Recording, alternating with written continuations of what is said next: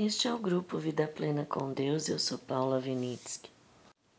Oi, meu amor. É tão bonito, né? A gente ver as histórias do passado, né? E poder trazer para o presente, né? É uma coisa assim que a Bíblia com as histórias vão nos envolvendo e a nossa própria história vai ficando cheia de fé, né? Então, a gente está vendo é a história de Saul, de Samuel, para chegar um pouco em Davi também, né? E aqui é interessante que quando é, Saul foi falar com Samuel, né? Ele pegou e, falou: Me acompanhe até o altar e coma comigo. Amanhã cedo direi tudo que você precisa saber e você poderá ir embora. Por falar nisso, ó que lindo! Os jumentos perdidos que você procura há três dias foram encontrados, por isso não se preocupe com eles. Neste momento, o futuro de Israel está em suas mãos. Veja que, como Deus está sempre nos detalhes, Ele não esquece as nossas preocupações do dia a dia, né? É isso que a gente tem que voltar a resgatar. Deus ele não quer ser um Deus para ser adorado num dia da semana. Desculpe, num dia da semana num templo. Ele quer fazer parte da nossa vida. Ele quer ter um relacionamento íntimo conosco, né? Quando o paganismo entrou no cristianismo, eu vi até um padre falando outro dia. A Roma cristianizou o paganismo.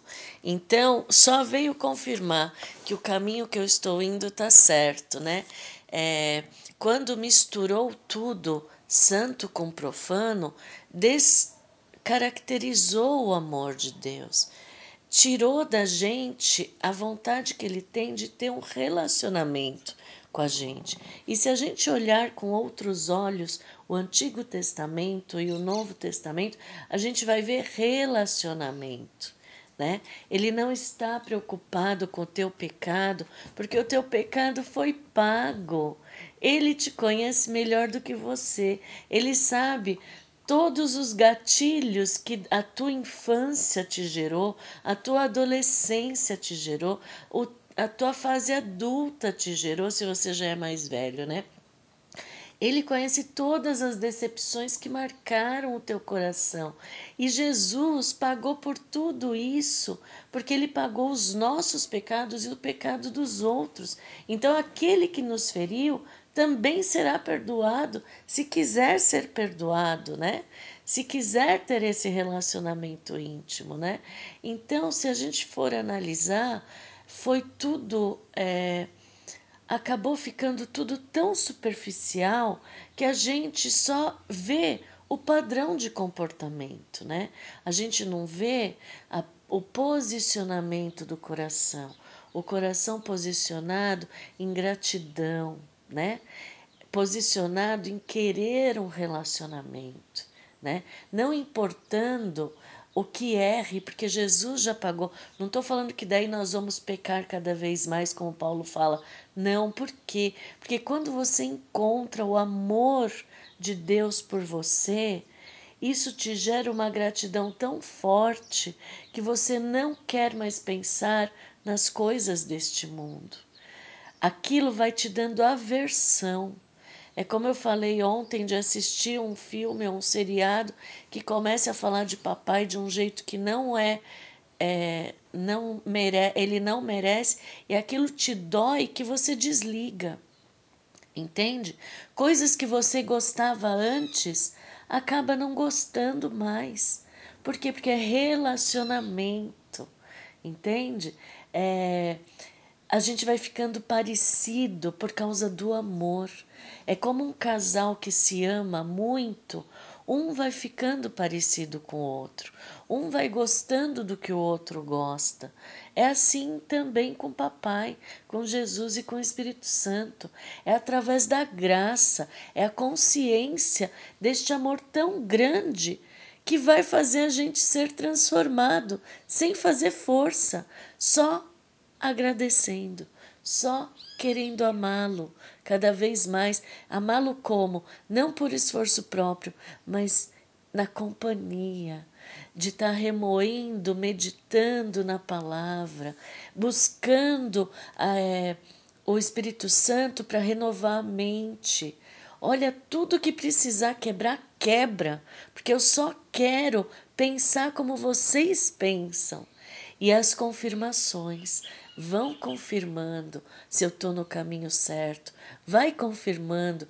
Uma das formas de você ter certeza que você está no caminho certo, para mim, tá? Eu era depressiva, vitimista, tudo na minha vida nunca estava bom.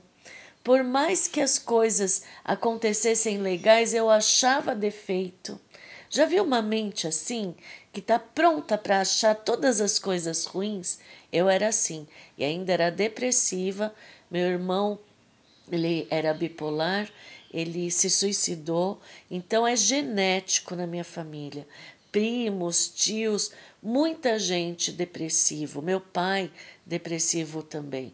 Então o que acontece? Mas é claro que Deus pode tudo. É, Deus foi me libertando, me curando em um processo que a primeira coisa que eu entendi foi a gratidão.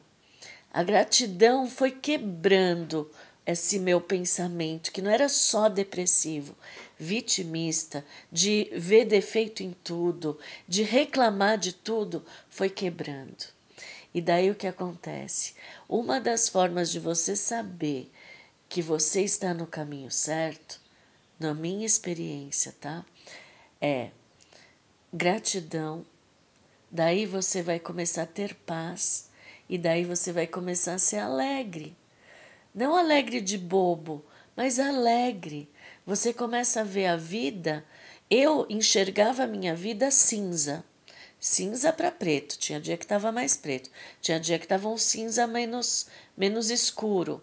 Agora não, agora eu vejo todas as cores, porque em todas as cores Deus está. Ele está comigo do meu lado. Ele está me ajudando a entender as coisas, a não me preocupar com as coisas. Aqui Samuel não falou uma vez que ele estava preocupado se ele ia ver Saul ou não, né? Ele sabia que Deus ia mostrar. Né? Então, eu vejo que situações que acontecem hoje e que aconteceram ontem, o meu comportamento está totalmente diferente.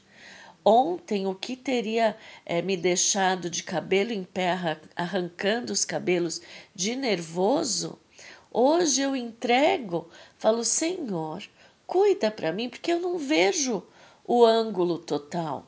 A minha visão é tão pequena que eu não quero tirar, é, perder a minha paz por causa disso. A minha paz, a minha certeza que o Senhor está comigo é o meu maior tesouro. Eu não quero mais perder isso. Então eu entrego. A hora que você entrega, tudo pode acontecer e você está em paz. É que nem o barco na tempestade, né? Que tem aquela experiência de quando eu era pequena que eu achava linda, o menino dormindo e o barco na tempestade. Perguntaram para ele: "Você não tem medo?" Ele falou: "Não". Como que você não tem medo? Olha essas ondas, olha esse vento. Ah, é meu pai que dirige o barco. Ai, que coisa mais linda, tão simples e tão profunda. É exatamente assim que eu vejo a minha vida. É, estou passando por algumas tempestades, né? A gente sempre tem alguma tempestade, mas a paz faz com que a tempestade seja entregue, né? Você fala assim: ou eu prefiro a paz, ou eu prefiro a preocupação. É você que decide. Desculpe. É você que decide. Então, eu estou posicionada. Senhor, o meu coração quer paz. Então, eu entrego. E daí a paz vem e eu fico tranquila. Porque Deus é fiel. O meu papai é a única pessoa que eu posso confiar neste mundo. Por quê? Porque as pessoas só vão nos desapontar. As pessoas, se a gente está fixa nas pessoas, sempre nós vamos ter desapontamentos. Por quê? Porque todo mundo é pecador. Não adianta você querer culpar o outro. Ele só pecou de um jeito diferente de você. Entende como quando você põe as coisas na mão de papai, você começa a enxergar o outro na mesma humanidade de você. E daí você acaba é, orando pela pessoa, porque você fala: nossa, tadinha, me desapontou, fez sei lá o que comigo. Vou orar por ela, porque todos nós somos passíveis de erro. Tá vendo como não tem mais o você julgar, o você condenar, o você falar mal? Você quer bênção. Você ora por aquela pessoa. Você fala, Senhor, que você leve ela a enxergar o que ela fez, sabe? E no fim acabei nem falando de Saul hoje, mas é bom para a gente falar um pouco da prática, né? De que Deus é fiel. Só Deus é fiel. O resto sempre vai haver decepção. Pode ser marido, filho, pai, mãe, sogro, sogra. Falam muito mal de sogra, mas todo mundo erra de maneiras diferentes, né? Então, Jesus já pagou para o pecado de ontem, de hoje e de amanhã. Ele sabe onde você vai pecar. É por isso que o pecado tem que ser tipo um farol para te falar: olha, é um farol amarelo. Olha para onde você está indo. Você está saindo da companhia. Você entende? E daí então você não quer ficar longe. Então você olha para Jesus, ele te olha com aquele olhar de que vem cá, que eu já te perdoei. Vem cá, vem para o abraço reconciliador e vamos andar junto de novo, tá bom? Amanhã eu falo de Saul, que é tão bonitinha essa parte, daí a gente vai continuando. Um beijo e até amanhã.